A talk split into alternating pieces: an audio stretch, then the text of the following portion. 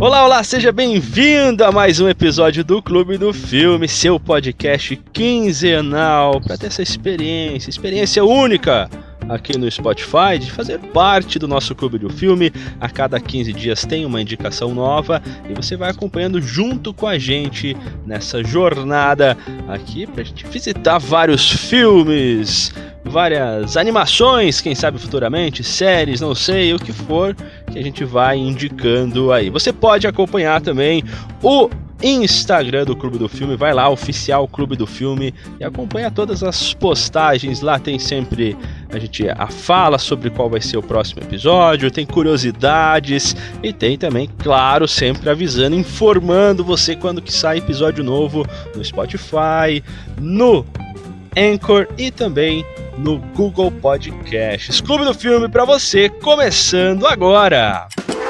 Clube do Filme, o seu podcast sobre cinema.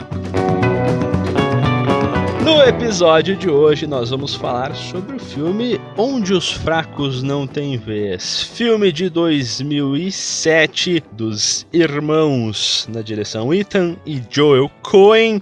Filme aí de duas horinhas de duração. E quem está aqui para falar sobre este filme neste episódio sou eu, Michel Martins, Gabriele Welter. Eu mesma. E ele, Alan Castaman. É isso aí, Michel, estamos na área. Alan, já que foi você que fez a indicação do filme Onde os Fracos Não Têm Vez, traga a sinopse pra gente aqui, por favor. Então vamos lá, né? Mas antes da sinopse, eu quero agradecer a indicação, né? Então, eu indiquei, mas eu, existiu uma pré-indicação de um amigo chamado Marcelo Botta, né? Eu não havia assistido esse filme, lembrei da indicação dele e é, emplaquei aí no nosso podcast. Vamos à sinopse. No oeste do Texas, Llewellyn Moss encontra uma picape com vários homens mortos e 2 milhões de dólares em uma maleta ao ficar com o dinheiro para si, ele passa a ser perseguido por um implacável assassino. Essa é a sinopse mais resumida que a gente já apresentou no nosso podcast. é verdade, foi sucinta a sua sinopse. Uau, hein? Coisa o sonho dos nossos ouvintes. E deixa eu lembrar para você, nosso querido ouvinte, que este episódio ele vai ter spoiler sim. Filme de 2007 é bom sempre ressaltar, vai ter spoilers, então você que não assistiu o filme não quer quer manter as surpresas do filme, então vai lá, assiste o filme antes, você encontra esse filme no YouTube, no Google Play Filmes, na Apple TV, em várias plataformas você encontra este filme, então vai lá, assiste antes. Se você não tem nenhum problemas aí com spoilers, então fica aqui com a gente e vamos aí para resenha do filme Onde os Fracos Não Têm Vez. Vamos começar falando já da direção, direção e direção de fotografia. Maravilhosa a direção aí dos irmãos Coen, né? Eles fazem sempre ótimos trabalhos, né? Como fizeram com Fargo, fizeram com o Big Lebowski, e neste filme aqui não é diferente, tem uma direção muito interessante, muito inteligente também. Aí o diretor de fotografia com seus planos abertos, principalmente no início do, do filme. O que, que vocês acharam aí da direção voltada aí para fotografia do filme, para os planos, enquadramentos? Falando da direção, especialmente nessa parte de imagem, né? Não tem como não dizer que o filme foi bem construído e bem montado. E ele começa já, né, com várias imagens assim no meu vocabulário um tanto limitado, né, mas das paisagens, começa com aquela narrativa, né, do, do xerife e começa num silêncio, depois a, narrativa do xerife vai mostrando e, e, e, tudo isso, claro, né? Depois passa por um, um filme que ele tem o objetivo de criar esse suspense, então ele é um pouco lento também, né? Fica essa sensação, mas esteticamente só elogios de minha parte. Pois é, o filme se passa no Texas, né? Aquela região mais árida, né? Nem, nem tanto montanhosa é meio desértica, obviamente perto da fronteira com o México para existir um, uma, uma razão aí de conflito, né? É, eu não conhecia os irmãos Coen, né? Foi a partir desse filme que aí eu pesquisei outros que também são muito bem falados. São até é, sugestões de é, podcast aqui futuros, né? Gostei muito da direção deles. Andei pesquisando, né? Pelo que o pessoal comenta, eles trabalham em sincronia, eles são uns caras muito profissionais. A direção, tanto de fotografia que o Michel falou, quanto da direção do filme em si, escolha do casting, né, dos atores, praticamente toda feita por eles. É, eu vi até ali, na verdade, comentários de que quando tem alguma divergência de opiniões entre os dois diretores, eles procuram até é, não discutir é, com veemência, né, é, na frente dos atores e das equipes. Eles gravam e aí, em outro momento, eles debatem aquela situação. E se achar que tem que gravar de novo, seguir por um outro caminho, eles vão lá e, e regravam, né? É, fiquei bem curioso para conhecer outras obras cinematográficas deles. E com certeza dou os parabéns aí, né, Gabi? Muito, muito bom. Bom ressaltar aí o que a Gabi falou sobre os planos abertos. No início tem muitos planos abertos e planos bem mais longos de introdução de vários personagens. Porque a ideia, acho que justamente no começo, é mostrar pra gente aquele mundo e a, a vastidão dos acontecimentos, das, do destino deles, os encontros, as coincidências, e depois, conforme a trama vai afunilando, a direção de fotografia e a direção dos irmãos Coen vai afunilando junto também na fotografia do filme, com planos mais fechados, para momentos mais de tensão, de perseguição, de suspense. E é muito interessante ver essa virada que o filme vai dando, assim, de chave. No começo, assim, muitos planos abertos e depois ele vai vários planos fechados aí para as sequências finais. O filme, ele é, como, como eu citei, né, todo narrado aí pelo, pelo xerife, o Edton Bell, se não me falha a memória e as anotações, né?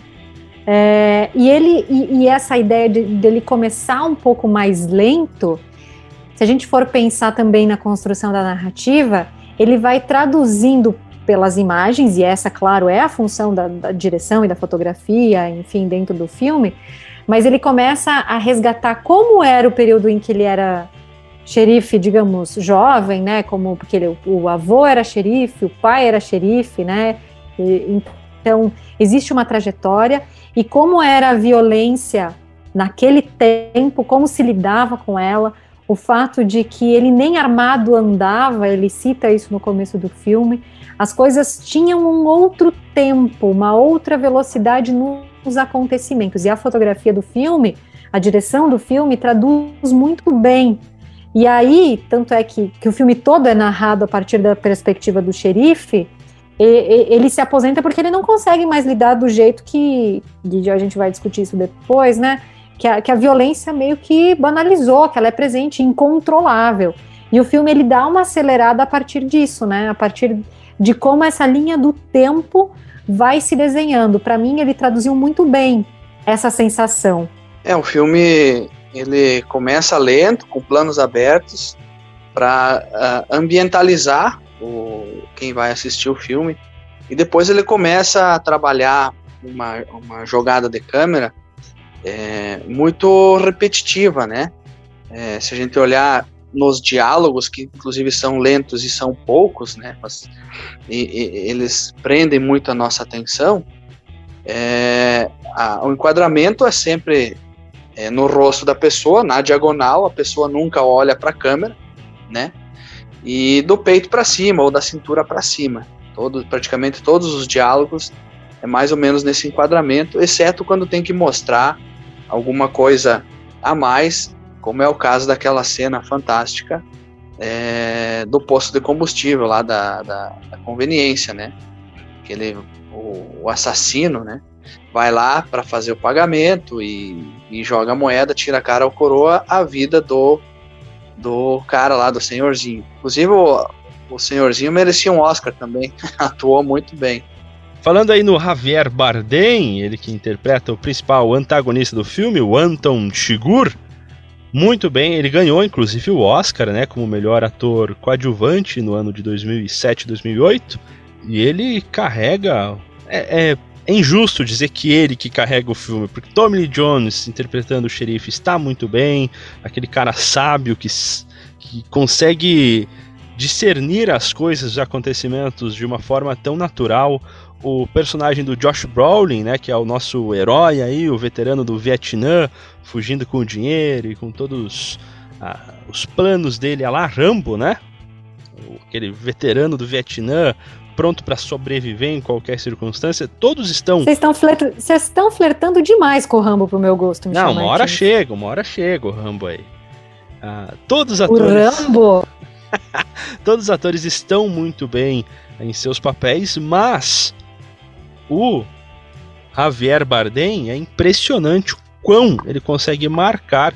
Claro, tem todas as características de figurino, uh, os toques da direção para e do roteiro para fazer um personagem icônico, mas o Javier Bardem ele tem aí uma estrela nesse filme, né? Completamente sensacional a atuação dele.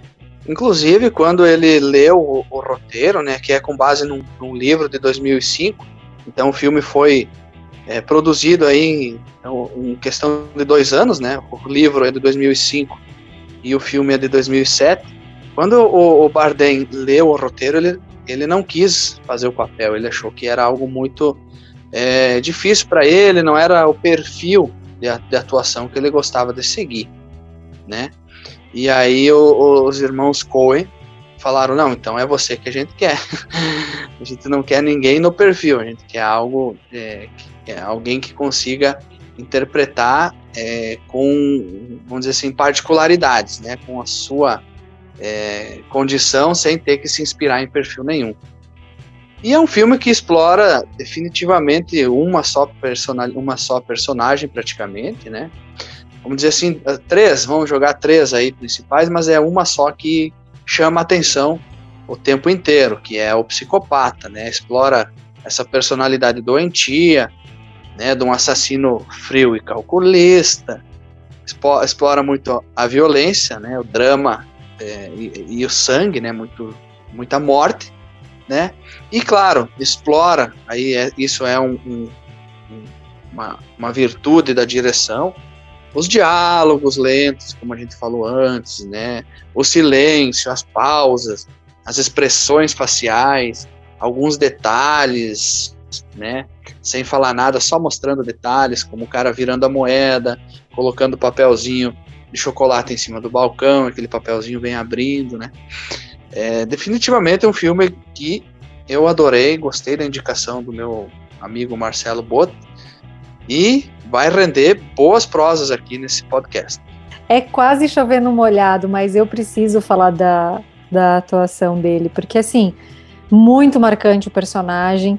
É, é engraçado, né? Quando você vê que ele negou o papel porque não era do perfil dele, e você olha, Claro que ele é um ator muito bom, mas assim, é, é muito.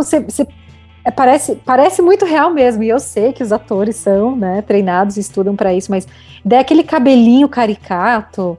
É, né, o figurinho, a, a, não expressão, né, as expressões dele que são zero expressão, é, o quanto ele consegue transmitir assim essa, é, essa banalidade, né, é até estranho para gente que ele seja o, premiado como ator coadjuvante, né? Porque pra gente ele é ator principal, né? Embora ele não seja o narrador, né? A, a, mais uma vez a narrativa passa pelo xerife, o mocinho é o cara lá que encontra o dinheiro, mas ele não dá para dizer que ele é coadjuvante porque é muito, muito forte, muito marcante a presença dele. Até eu andei lendo alguns materiais que no, no livro, né? O filme é uma adaptação, no livro nem era tão marcante assim o personagem quanto no filme, mas eles exploraram muito bem a, a psicopatia dele, né? Esse psicopata extremamente sério, do cabelinho esquisito, e que tem aquela frase, e que você não. É a violência pela violência, não é que ele tem uma intenção não é que ele se preocupe com os sentimentos. Ele nem quer matar, por exemplo, a guria lá, né? Quando ele, ele vai para matar a guria, é, ele até deixa claro que ele não queria. Ele deu a escolha, que a escolha foi do, do namorado dela. Mas ele cumpre a palavra dele. Se ele falou, tá falado, entendeu? Aí, ou tirar na sorte, sabe? Uma, uma frieza e ao mesmo tempo uma, uma, uma seriedade do tipo, não, se eu falei, tá falado, e é isso. E não é uma questão de você me convencer do contrário, sabe? Então, caramba, merecido o Oscar dele, mas fica quase entalado o coadjuvante, né? A gente sabe que a classificação é essa, mas ele fica a sensação de ser, de ser personagem principal. Deixa eu só falar uma curiosidade, né? É, ele conseguiu, mais ou menos no mesmo período de tempo, aí, na mesma década, com certeza, o que o Heath Ledger, que interpretou o Coringa no Batman Cavaleiro das Trevas, conseguiu. É, um vilão, ou um, um algoz, né? É, completamente é, louco, né? O, o, o, o, Coringa, do Heath Ledger, ele tinha um perfil diferente de psicopatia, mas uma frieza muito parecida com o que tinha esse vilão, vamos dizer assim, esse caçador né, esse matador de aluguel no filme que a gente está comentando agora, que é Onde os Fracos Não Têm Vez. E o Heath Ledger havia sido convidado para interpretar esse, esse papel, né, do, do, como é que é o sobrenome dele? O Sir Shigur. Então, o Shigur era para ter sido interpretado pelo Heath Ledger e acabou sendo outro ator. E o Heath Ledger, claro, fez o papel do Coringa no Batman, que foi lançado em 2008 e rendeu um Oscar para ele depois de ter morrido. Então, praticamente, eu acho que ele já tinha é, contrato assinado lá com o filme do Batman e acabou recusando esse papel aí. E temos que agradecer, né? Graças então a ele recusar esse papel e fazer o filme do Cavaleiro das Trevas, que tivemos aí duas excelentes e marcantes atuações no mundo do cinema, que foi a do Javier Bardem e a do Heath Ledger fazendo Coringa, que também é um papel tão icônico, né?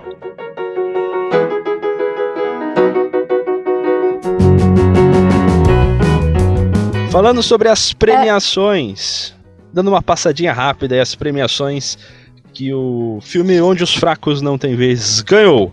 No Oscar de 2008, então ele venceu como melhor filme, melhor direção, melhor ator coadjuvante por Javier Bardem e melhor roteiro adaptado. Aí duas das principais premiações do Oscar ele levou, né, que é melhor direção e melhor filme.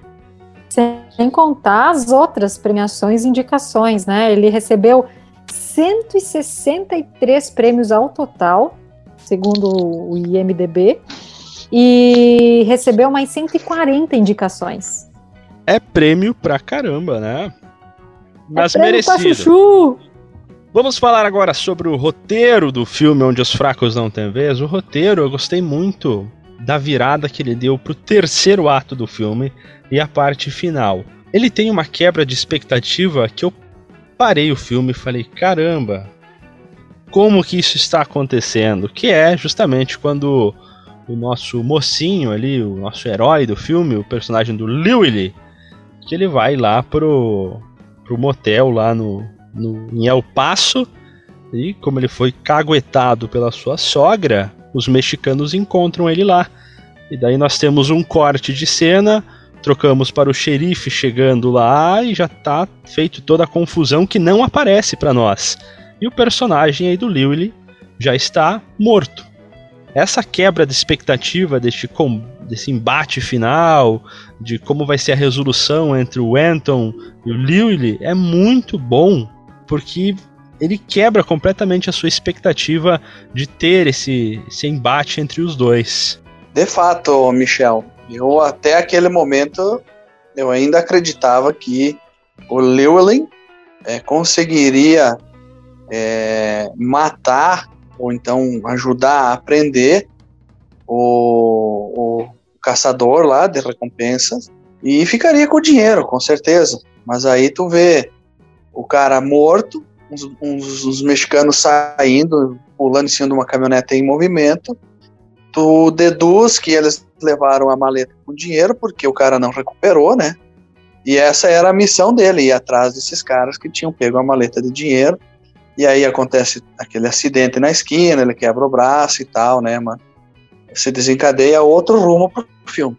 E é a partir dessa hora que você percebe também, né, no terceiro ato, que o, que aí, tipo, é a gota d'água pro xerife, né? Que aí ele fala, não, cara, não tem condições. Ele tentou, né? Até então o xerife também tava nessa busca de tentar salvar o Lowley, porque o cara era gente boa, né? Ele fez uma escolha sem pensar tanto, sem calcular as consequências, né?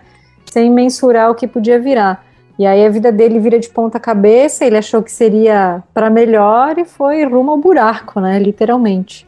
Esse filme nada mais é do que é, um, um ex-militar, um ex-combatente né, do, do Vietnã, que em suas andanças pelos desertos do Texas encontra três caminhonetes com algumas pessoas mortas a tiro e uma maleta de 2 milhões de dólares. E aí ele pega essa maleta e na expectativa de é, se safar e ficar com o dinheiro, mas já esperando que alguém viesse atrás. E obviamente vem atrás um cara que é contratado pelos bandidos para descobrir quem pegou a maleta do dinheiro e recuperar essa grana. E é ali que começa toda a jornada, né, todo o filme de fato, com a narração do xerife. Então, se é, a gente não situou o ouvinte aí do que acontece no filme, é mais ou menos isso. E uma marca da benevolência aí do personagem do Lewis, ele, ele ia se encrencar de qualquer forma por causa que tinha um rastreador no dinheiro, né? Mas o motivo dele ter se encrencado mais foi porque ele voltou lá para dar água pro mexicano lá que estava vivo ainda, bateu o peso na consciência dele e ele não conseguiu dormir falou: "Ah, vou ter que voltar lá". Nisso, ele acabou encontrando aí com os mexicanos e começa a conturbada jornada que ele vai passar até o fim de sua vida, né, sem sossego em nenhum momento. E ele resistiu, né? Dá pra, dá pra ver que ele é um sobrevivente de guerra mesmo, né? Porque se fosse um qualquer, fosse uma Bocó uma Gabriele da vida, né? É, o, o, psicopata lá já teria pego ele muito antes, né? Ou os mexicanos, os, ou os caras da, da droga, né? O cartel lá. Mas ele, ele resistiu, sangrando, enfim, criando as estratégias de sobrevivência dele. A hora que ele tá dirigindo aquele carro meio sem enxergar direito, enfim mas isso vai te dando uma esperança, né? Porque ele é, ele é um mocinho. Você vê que ele tem bom coração, mas ele não é bobo, ele, ele, ele é resistente, ele é forjado na guerra, digamos assim. Só que não tem, não é, é não ter como escapar daquela situação que ele se meteu numa fração de segundo, assim, muito por acaso, quando ele estava caçando no meio do deserto.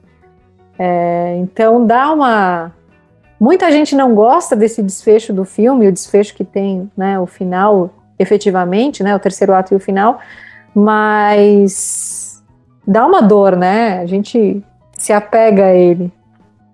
E os detalhezinhos para mostrar a sagacidade do nosso de um dos personagens principais, que é o Lewis, é esses pequenos detalhes que são muito interessantes. Logo que ele está sendo perseguido pela, pelo cachorro lá na, no rio, ele pula com a arma lá no rio, molha toda a arma, e daí logo após que ele sai, ele tem a preocupação de tirar a bala que está na agulha da arma, tirar o pente, assoprar para tentar secar ele rapidinho, coloca o pente novamente, engatilha para não ter risco de falhar a arma, porque se tiver molhado pode acontecer de não funcionar. E outros detalhes, como quando ele está sendo perseguido pelo Anton Shigur, logo depois que ele sai do hotel lá, que ele toma um, um tiro, é, que ele bate o carro, no que foi comentado aí pela Gabriele Welter, quando ele desceu do carro, eu, ele fechou a porta. E eu fiquei pensando, caramba, mano, o cara parou para fechar a porta do carro. Por que esse cara foi se preocupar com isso? Mas era pra fingir que ele ainda estivesse dentro do carro, né? Que obviamente alguém perseguido ia só abrir a porta e, e ralar daí. E daí ele acaba enganando aí por uma fração de segundos. Então é muito interessante esses detalhes que mostram aí a tenacidade do Lewis no quesito de sobrevivência. E voltando a falar do, do Ent, né, do Anton Shigur, o nosso caçador aí, o nosso vilão, né, o, o mercenário, é, como todo todo toda personagem assassina tem problemas psicóticos, né? Ele tem a sua arma peculiar. Então, se a gente volta a, a, no tempo para olhar alguns filmes bem marcantes, como é o caso da, da, da, da, da Serra Elétrica lá, que é do, do, do Jason, né? Se não me engano, é, o próprio Anton tem um, uma arma que nada mais é que um cilindro de gás, né, uma arma de ar comprimido, então usada para abater animais. Então as pessoas não encontram é, re, é, pedaços ou até mesmo um projétil de arma de fogo nas vítimas, porque com esse ar comprimido ele mata as pessoas e não deixa é, vestígios balísticos, vamos dizer assim, né? E esse ar comprimido ele faz, claro, toda parte da narrativa do filme, né? Tem muito a ver com a narrativa principal, a mensagem, uma das mensagens principais que o filme quer passar, que em inglês eu acredito que se traduz melhor o, o nome do filme com a mensagem que ele quer passar, que é No Country for Old Men, né? Uh, não há país, ou este país não é para homens velhos. O personagem aí do xerife, ele faz menção de uma história para convencer a, a Carla Jean, né, a esposa do Lily, uma hora, falando sobre um abate de novilhas, de como que o cara fazia antigamente, dava uma marretada, degolava o animal, enfim. E em certo momento ele fala: hoje em dia eles têm uma arma de ar comprimido, o animal nem sabe o que aconteceu, ele nem sente nada. Daí ele para, fica pensando, divagando sobre o que ele acabou de falar e mostrando que o mundo mudou muito do que ele era acostumado. Daí temos justamente Anton Shigur carregando uma arma de ar comprimido para bater animais. É muito interessante que faz parte de toda essa narrativa de mudança e atualização do mundo do qual ele não está adequado. É simbólico, né? A arma é bem simbólica em relação ao título, mas não é só sobre ela, né? É sobre a história do xerife, a narrativa do xerife de, de que os tempos, não só as armas, mas os tempos e os comportamentos e a forma em que a violência acontece é, e a atuação de um xerife mudou muito, né? Porque ele falava sobre, no começo do filme lá, quando ele cita a história dos avós, ele falava que o xerife ouvia os mais velhos, entendia o que se passava na comunidade, lidava com os atos é, isolados de violência muito mais com diálogo do que com violência, respondendo violência com violência, né? Então, só que os tempos mudaram tanto que a metodologia dele não serve mais, ele não tem mais lugar. E ele se obriga a se aposentar porque ele não consegue mais lidar com esse novo país, com essa nova terra, com esse novo cenário que é tão diferente, tão surreal para a cabeça dele. Muito bem observado.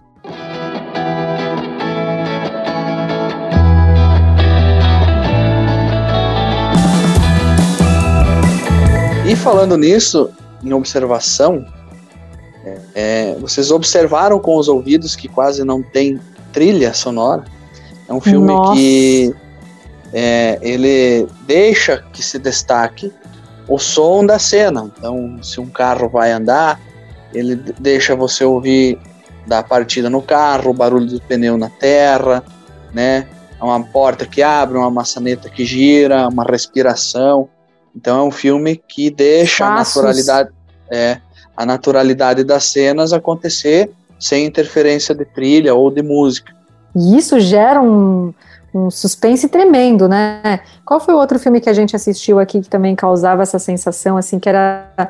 É, ele ajuda com a sensação de lentidão do filme, mas também de suspense, né? Porque você fica ansioso esperando o que, que vai preencher não só a cena, mas né, o próximo ato, a próxima, né, a próxima cena e o barulho que vem, né? Então, ou os passos, ou, ou o mesmo o barulho, né, do, do, ar comprimido lá, estourando uma fechadura, é, enfim, até o som do negócio arrastando lá no treco do ar-condicionado, né, da mala de dinheiro, dos ferros, de, de, de todo isso, né, um, uma sonorização predominantemente do ambiente, né, eu, se eu não me engano, são 16 minutos de trilha no filme inteiro, com os créditos, Acho que são 16, já perdi, me perdi nas anotações aqui. É o, Mas... é o Homem Duplicado, Gabi. Acho que era meio. O meio Homem parecido, Duplicado, né? bem lembrado, exatamente. Cenas longas, com muita som da própria cena, é, pouco corte, né? Então é mais a, a, a, o objeto a ser filmado que se mexia do que propriamente a câmera. Então isso você constata nesse filme também. Um filme mais lento, né? É, reflexivo. Apesar de toda a violência e sangue na tela e na cara, né?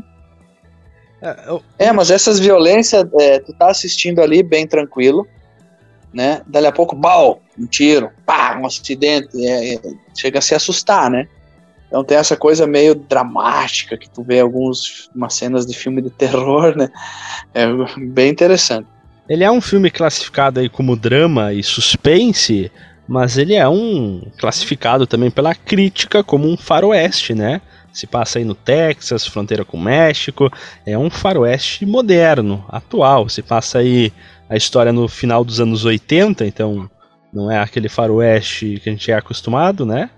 Mas ele é um filme bang bang, tiroteio, atrás de dinheiro, várias facções aí atrás, né? Temos aí o caçador de recompensa, temos o herói que está com o dinheiro, nós temos os mexicanos, o xerife, todo mundo indo atrás aí de desenrolar dessa caçada de um objeto valioso para a trama, o MacGuffin, né? Que é a, a maleta de dinheiro que movimenta todos os personagens, e, mas ele é um faroeste moderno.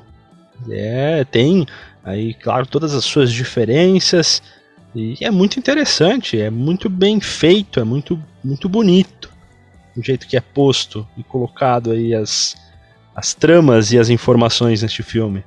Eu vi uma classificação que eles diziam que era um, um western moderno. Nunca tinha ouvido falar. Não, agora ouviu falar e até assistiu já um, um filme de faroeste. Não, filme de faroeste, a classificação de faroeste sim, né? Mas o, o western moderno é novidade para mim. Não chega a ser um Django, né?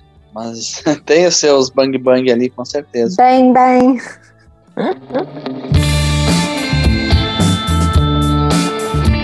Agora sobre as reflexões, sobre o que se trata este filme, qual que é a mensagem que ele quer passar para nós, espectadores confesso que eu preciso pensar nessa mensagem aí, porque tem um final muito é, diferente do que a gente costuma assistir, né? Ele não tem um desfecho. A princípio deu a entender que o Anton segue procurando dinheiro, né? Uh, e que o, o xerife de fato vai se aposentar, vai pedir para sair da polícia mas tu não tem a, a conclusão disso, são deduções. Obviamente, a, a, a, direção do filme lá, os irmãos Coen, nunca falaram sobre isso, né?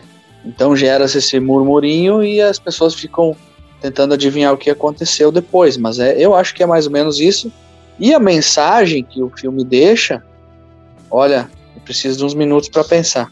Então, enquanto, enquanto o Alan pensa, eu vou pensando e divagando em voz alta aqui. Para mim, a mensagem do filme não está relacionada tanto a esse desfecho, ao final, que é, que é meio assim. Não tem um uau, um desfecho. Quase que vai ter uma continuidade, né? Uh, a não ser pelo fato de que o mocinho morreu. Mas ele tem duas linhas, de novo, né? É, dessa quase banalização da violência, violência pela violência. E a gente está num, num momento aqui no Brasil, inclusive, que se fala muito sobre a violência e quanto existe quase uma normalização dela, né?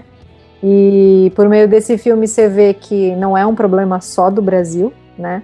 E não é um problema de hoje, né? Porque o filme também não é de hoje mas também pegando por um lado mais sutil do filme, uh, é como que é uma questão que eu, que eu já reflito há muito tempo, é sobre o envelhecimento e o mercado de trabalho. O Michel, que acompanha alguma das minhas reflexões mais de perto, acompanhou nesse sentido, é, é o quanto as pessoas, quando chegam nessa fase mais madura da vida, na, na velhice, digamos assim, né? Sem ofensas, mas mesmo que elas não queiram se aposentar, elas são quase que expulsas, elas não são tão bem acolhidas pelo mercado. Existem, claro, movimentos para isso, mas ainda são muito limitados. E o filme também, ele corre por essa por essa via lateral, assim, de que a pessoa quando vai envelhecendo, ela vai perdendo a função que ela ocupava porque o tempo dela é outro e talvez ela não consiga acompanhar. Ela tem que, talvez ela pode contribuir de uma outra forma, de um outro, num outro lugar, mas, mas ali como xerife, por exemplo, ele não conseguia mais acompanhar, porque o sistema dele é outro, o tempo dele era outro, e na velhice o tempo se torna ainda diferente, mas há uma vontade dele, você percebe que ele gostava, né, do que ele fazia, e não teria a intenção de parar não fosse essa aceleração das coisas da qual ele não conseguia mais acompanhar. Então, para mim, são os dois pontos que mais marcam, né? Claro, o primeiro da violência, muito forte, muito presente, assim como a gente já destacou aqui lá em Pulp Fiction, que foi o nosso primeiro filme, né? É, que acho que, que, que o, o, cinema ele retrata de um jeito é, diferente muitas reflexões que a gente, a gente pode fazer da nossa realidade e que não mudam, infelizmente.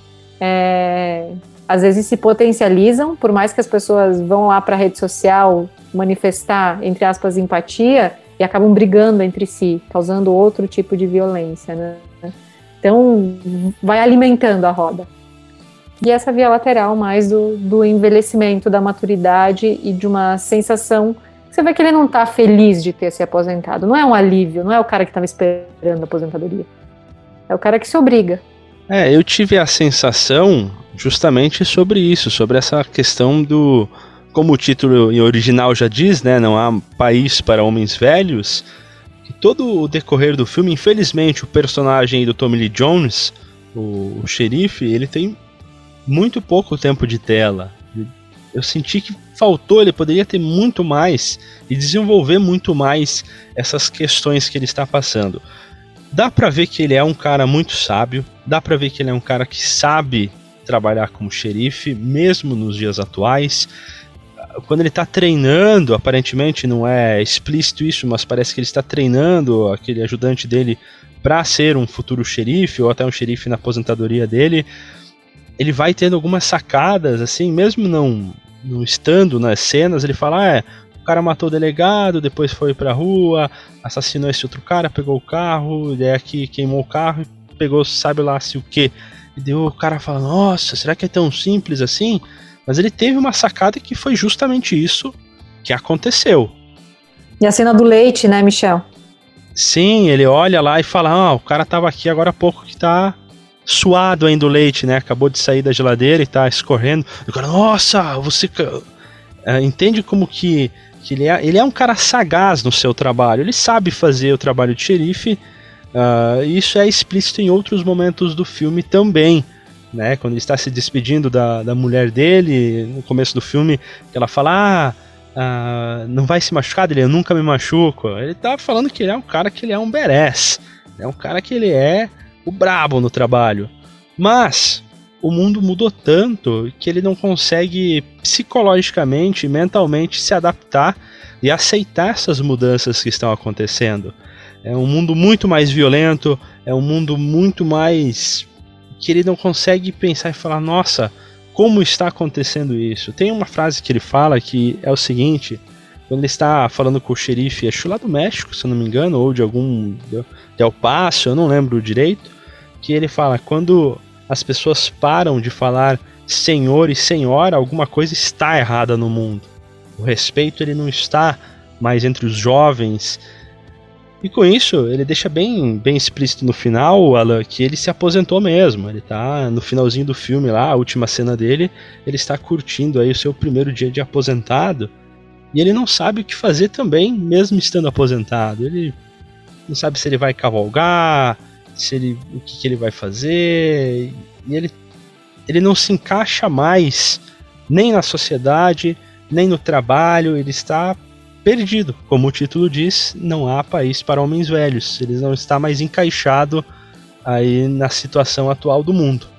Pois é, eu teria que dizer que esse viés de vocês aí, além de curioso, é pertinente, né? Interessante. Mas eu não consigo ter extrair uma mensagem do filme. Né?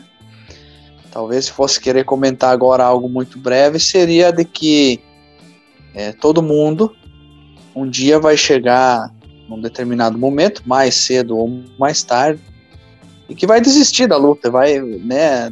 Quando a gente é jovem, existe essa, esse otimismo, nós queremos lutar por algo, mudar o mundo e ajudar as pessoas.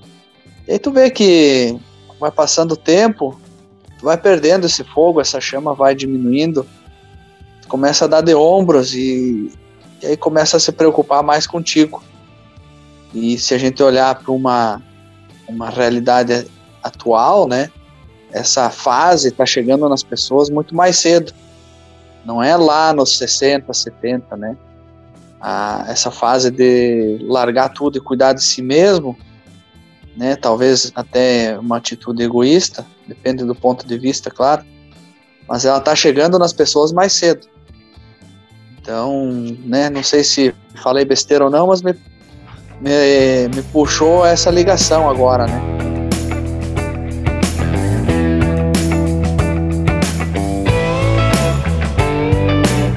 E outro, outro título do filme em português, que eu acredito que passe também levemente uma mensagem, é Onde os Fracos Não Têm Vez. Né? Não fazendo referência à velhice nem nada, mas é interessante ver como que alguns personagens perdem a sua vida ou se metem em mais problemas por fraquejarem, talvez, por terem seus momentos de fraqueza. É interessante isso também. Porque o Anton Shigur, ele é o personagem que se dá bem, no final das contas. Ele vai cumprindo aí seus propósitos, ele vai eliminando aí quem precisa ser eliminado, porque ele é impiedoso. Ele é um cara focado, ele é um cara destemido, ele é um cara, claro que doente, doente, psicopata, psicopata, né? Claro, claro que sim, não tirando isso, mas ele é um cara pragmático. Ele é simples, ele é metódico, e ele não tem momentos de hesitação e de dúvida quanto ao que ele vai fazer no momento.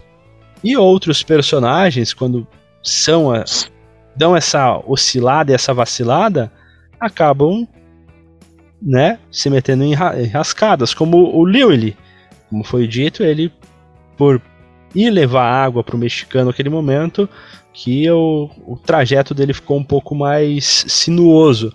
E ele acaba morrendo depois de flertar com uma mulher lá naquele motel, eles têm uma conversinha. Não é dito e não é mostrado se ele realmente foi fazer alguma coisa ou não, mas tudo dá a entender que sim, porque ela vai estar tá morta ali na piscina, ele vai estar tá na porta aí de um quarto. Então talvez numa quando ele fraquejou que ele teve aí o seu destino final traçado e a sua linha, as parcas cortaram aí a linha de sua vida. Mas vou te falar, hein? Eu, eu não gostei, pra variar, né? Não gostei do nome em português. Fica aqui a minha. O filme perde força por isso, sabe? Perde. Talvez perca contexto, assim. Para mim é, faz muito mais sentido um país onde, né, um país, um lugar que não dá mais espaço para os velhos do que onde os fracos não têm vez. Não, concordo, não poderia discordar de sua colocação. Também acredito que o nome em inglês ele traz muito melhor a essência, até é o nome do livro, né?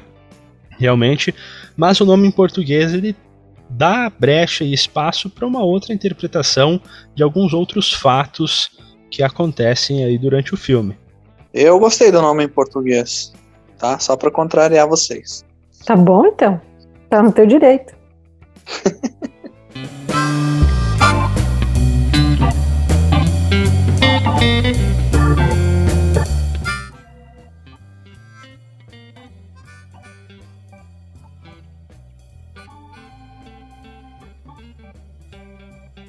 Fechando aí então o nosso episódio do Clube do Filme, eu quero saber de vocês as experiência como que foi. A gente não dá nota aqui no Clube do Filme, mas eu quero sempre saber se a experiência foi positiva ou não. Eu já adianto a minha perspectiva sobre o filme. Eu gostei muito das reflexões. Eu gostei muito da questão aí de um filme de faroeste moderno, é muito legal, muito bacana. Eu gosto de filmes que trazem essa violência mais crua, né? Essa coisa mais cruel, essa coisa mais visceral. Claro, com as suas reflexões e seus questionamentos. Então, também aprovado, experiência positiva aí do filme Onde os Fracos Não Têm Vez. Eu também gostei, né? Já, já fiz agradecimentos e elogios aí ao longo do nosso podcast. É, de fato, um filme num ritmo mais lento, né, do que a gente é acostumado. E uma curiosidade, né, uma observação, embora ele tenha sido produzido ali entre 2005 e, é, e 2007, ele se passa nos anos 80, parece que ele de, definitivamente foi produzido nos anos 80, né? Ah, os tons de cores, uma paleta mais opaca, é, foi, foi bem bacana, gostei da experiência. Gostei da experiência também. Gosto mais da experiência de reflexão do que da, de assistir em si, porque violência ainda me choca e eu não quero me acostumar com ela, mesmo nas telas. Eu me nego. Mas o Clube do Filme é justamente para isso, né? Pra gente assistir o que talvez, via de regra, não, eu não zapearia aí na, na minha tela. É, me traz muitas reflexões, muitos insights, vem num momento bem bem contundente disso. Então, valeu Botemar aí, Marcelo Bote pela indicação pro Alain Castamãe, que trouxe pra gente aqui. Muito bom. E eu fico muito feliz que eu não preciso da nota. Tá registrado. é, eu não sei dar nota, gente. Eu não sei. Então aí um agradecimento especial ao Marcelo aí por sua indicação. Marcelo que tem que participar do episódio aqui do Clube do Filme aí futuramente, quem sabe? Fica aí o convite para ele para um episódio futuro participar aqui e debater com a gente sobre algum filme que a gente venha a falar. Vamos subir vamos uma hashtag. É. É, vamos subir uma hashtag aí. Até já esqueci a hashtag. Qual que é a hashtag? Não, agora tem que falar. Chega mais Botemar.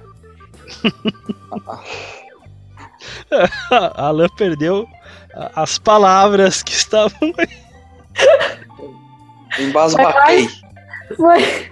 Tava melhor na, na sua cabeça, Gabriele Welter. Garanto a você. Hashtag chega aí, bote. Aceita, bote, o convite, né? Vamos então para a indicação do próximo episódio do Clube do Filme. E quem indica é ela, Gabriele Welter. Qual vai ser o filme, Gabriele Welter? Vou para um filme vencedor de Oscar, do ano. Que ano que ele venceu o Oscar? 20, 20 ou 21? Agora já nem lembro mais. Nomadland. Nomadland, então um filme de 2020, 21. categorizado como drama e faroeste também, de 1 hora e 48 minutos, da diretora... Faroeste? Meu é, Deus. É, tá aqui na categoria dele, aí da diretora Chloe Zhao. E você pode assistir esse filme no YouTube, Globoplay se você tiver a assinatura e também no Telecine se você tiver a assinatura. Então, para daqui 15 dias, filme Nomadland com a Frances McDormand, atriz que eu gosto muito, e a diretora aí, Chloe Zhao. Nunca nem vi, nem ouvi falar disso aí. Vamos lá, né? Mais uma surpresa. Faroeste, Faroeste. Bom filme, gente, bom filme. Vai, vai, vai na minha, cola em mim que é sucesso.